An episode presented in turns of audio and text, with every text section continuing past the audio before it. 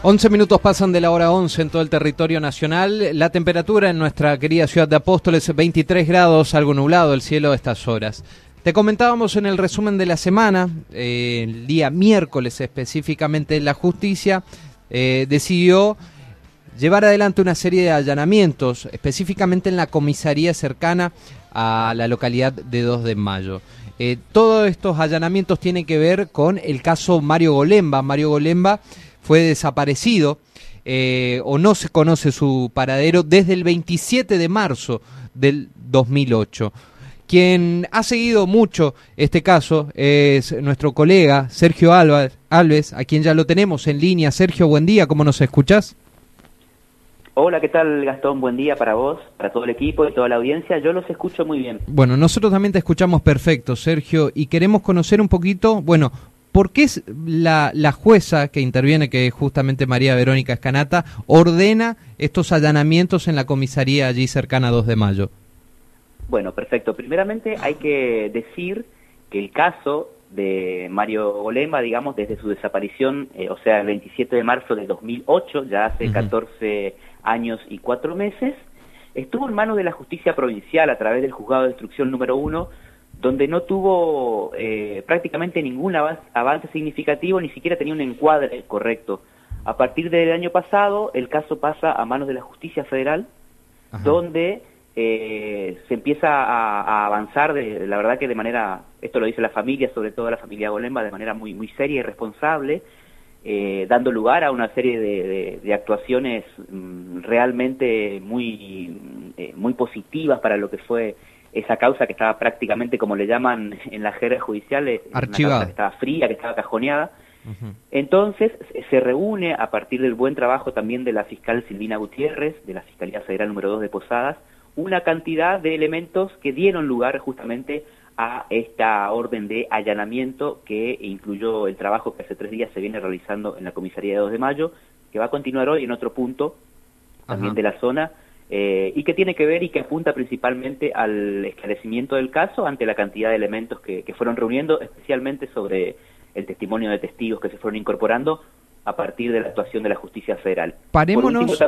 Por último, también hay que decir que por primera vez se está investigando como desaparición forzada, digamos, y no como extravío de persona como estaba investigando, eh, entre comillas digo, investigando la justicia provincial. Ah, ok, perfecto. Muy buena esa aclaración. Y bueno, quería pararme en tiempo y espacio. 27 de marzo del 2008. Maurice Clos, gobernador de la provincia. Jorge Franco, ministro de gobierno. ¿Quién era Mario Golemba? Sí, Mario Golemba era un joven agricultor, 27 años de edad, domiciliado en Picada, Indumar, un pequeño paraje rural, este, allí a 8 kilómetros de, de lo que es el casco urbano de la localidad de 2 de Mayo, un productor de hierba, como toda su familia, propietario de una pequeña chacra, este, también formaba parte de, una iglesia evangélica en la, en la zona, un muchacho muy querido eh, en el lugar, muy conocido, y que estaba a punto de, casarse. Ese mismo año tenía planificado su casamiento. Eh, y bueno, ese día, ese 27 de marzo, muy temprano, se dirige a la ciudad de Oberá en principio, donde lleva a cabo una consulta con una nutricionista de una clínica privada del centro de la localidad de Oberá, y en horas de la siesta eh, su familia pierde contacto y esa noche, eh, bueno, se da, no regresa a su hogar y a partir de ahí empieza la, el calvario, podemos decir, de la, de la familia, que además en un principio no contó con el apoyo de la policía, ni tampoco del ministro de, de, gobierno de aquel momento, que como bien decías, es el diputado Jorge Franco, hoy es diputado provincial, en aquel momento era el máximo responsable de la policía provincial. Según trascendidos y la familia también, si, si no me equivoco, aseguraban que en el último tiempo, justamente por eso debe ser la visita a la nutricionista, se lo veía muy flaco a Mario. Sí, él consideraba que, que, su delgadez era un tema de, de, consulta médica, le habían dicho que le habían recomendado a este nutricionista y ese fue el motivo de su, digamos, de su arribo a la ciudad de Oberá ese 27 de marzo de hecho, llega a, digamos, a darse esa visita con la nutricionista, pero eh, él permanece en la ciudad para retirar esos estudios por la tarde y es allí donde se pierde contacto con Mario. Hasta que después, esto también hay que marcarlo, meses después eh, aparecen testigos que afirman haberlo visto detenido y siendo golpeado en la comisaría de 2 de mayo, ¿no? Justamente estos testimonios que aseguran haberlo visto entrar en esa comisaría y lastimado son los que llevan a, la jueza a ordenar esta serie de allanamientos.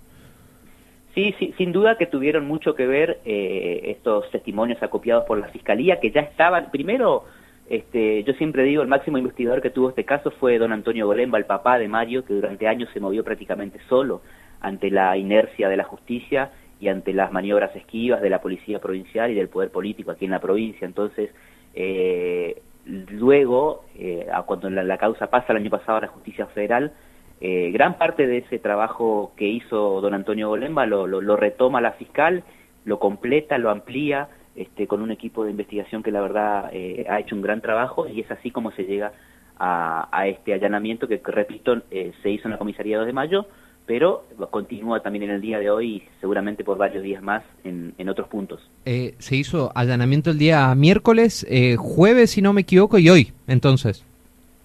Sí, en el, ayer a la noche culminó el, operativo, o sea, el procedimiento, las pesquisas en la comisaría de 2 de mayo. Ok. Ahora, Sergio, te consulto, eh, hasta ahora, ¿qué se sabe de estos allanamientos? ¿Han arrojado algún tipo de resultados?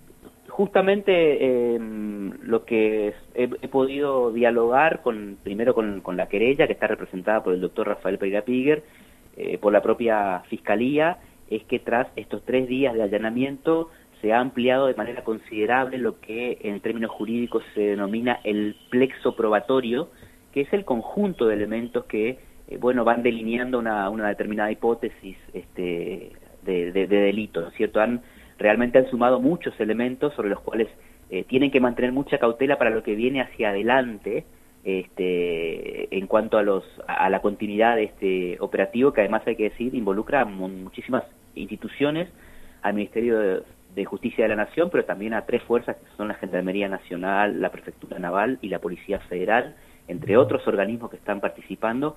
Entonces, la novedad es que fue un, un, allanamiento sumamente positivo para la causa, aunque también hay que remarcar que en lo que es exclusivamente la búsqueda de restos óseos arrojó resultado negativo. Lo que significa simplemente eso, que el cadáver no ha sido encontrado allí, pero se ha podido realmente ampliar este, el plexo probatorio o la cantidad de elementos que indican que Mario Bolemba este, estuvo esa noche ahí en la comisaría. Ahora, Sergio, eh, lo decías y lo remarcabas, ¿no? Fue el padre, don Golemba, el que prácticamente se puso la investigación eh, al hombro. Y él, particularmente, ¿sabes qué es lo que cree? Lamentablemente, don Antonio falleció hace algunos años, literalmente murió buscando a su hijo, en términos literales, porque su vida se consumió con esta búsqueda pero fue un hombre que, por ejemplo, fue el primero que se entrevistó con, con los testigos de, que hoy están incorporados a esta causa y fue el primero que le dio asidero a, a la versión que durante tanto tiempo la justicia no quiso investigar, la justicia provincial me refiero. eh, siempre, siempre don Antonio confió en esa versión porque encontraba coherencia en los testimonios de los testigos que decían que a Mario lo secuestraron y lo golpearon en la comisaría de 2 de mayo. Lamentablemente tuvieron que pasar 14 años hasta que la justicia pueda seguir seriamente esa, ese rastro.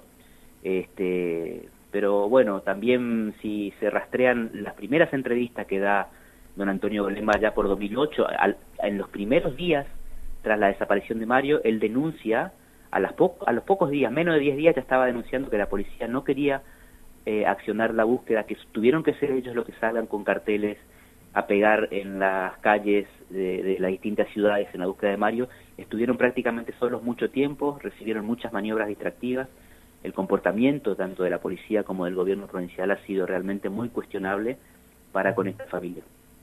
Evidentemente no querían que se busque, por lo menos es la actitud que han tomado.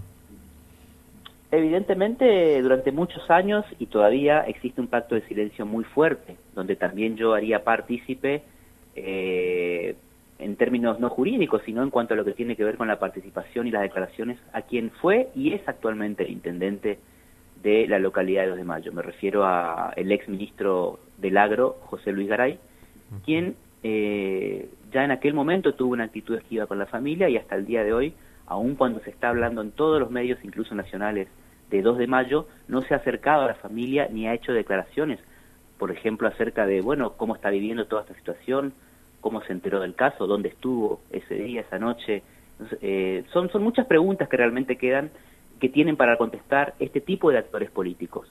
Garay, Franco, el propio gobernador Clos, el gobernador de aquel momento, hoy senador nacional, este, realmente esto no se, no se agota eh, simplemente con funcionarios policiales que puedan, puedan estar implicados en este caso. Sin ninguna duda. Sergio, te agradecemos muchísimo por tu tiempo y esperemos que, que esta causa avance, que esta investigación avance y podemos eh, esclarecer de, una vez por todas, a pesar de que la justicia después de mucho tiempo ya no termina siendo justicia, pero por lo menos aclarecer, esclarecer qué fue lo que pasó con Mario Golemba. Ojalá que así sea. Eh, muchísimas gracias. Eh, un gran saludo para, bueno, para todo el equipo, para la audiencia y como siempre Gastón a las órdenes. Gracias Sergio, igualmente. ¿eh? Un abrazo. Lo escuchábamos allí al colega Sergio Alves justamente refiriéndose al caso de Mario Golemba. Eh, Sergio lo sigue muy de cerca a, este caso y las últimas novedades que han pasado esta semana en materia de investigación tiene que ver con la serie de allanamientos que se comenzó a realizar a través de la justicia federal, como bien lo aclaraba Sergio. La justicia provincial no quiso investigar qué fue que pasó con Mario Olemba. ¿Por qué? ¿Por qué no quiso investigar? Esperemos que se esclarezca. Pero hoy la novedad es que se están realizando una serie de allanamientos en la comisaría de 2 de mayo y en cercanías a esa comisaría donde testigos apuntan a haber visto entrar lastimado a Mario Olemba aquel 27 de marzo de 2018, del 2008, perdón. Desde aquel año, han pasado, decía Sergio, 14 años, hasta el momento no se sabe qué fue lo que pasó con ese joven de 27 años.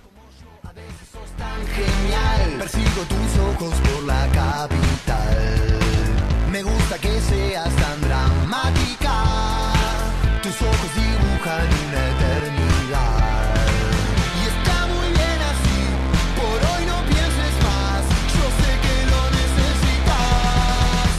con vos, yo sigo de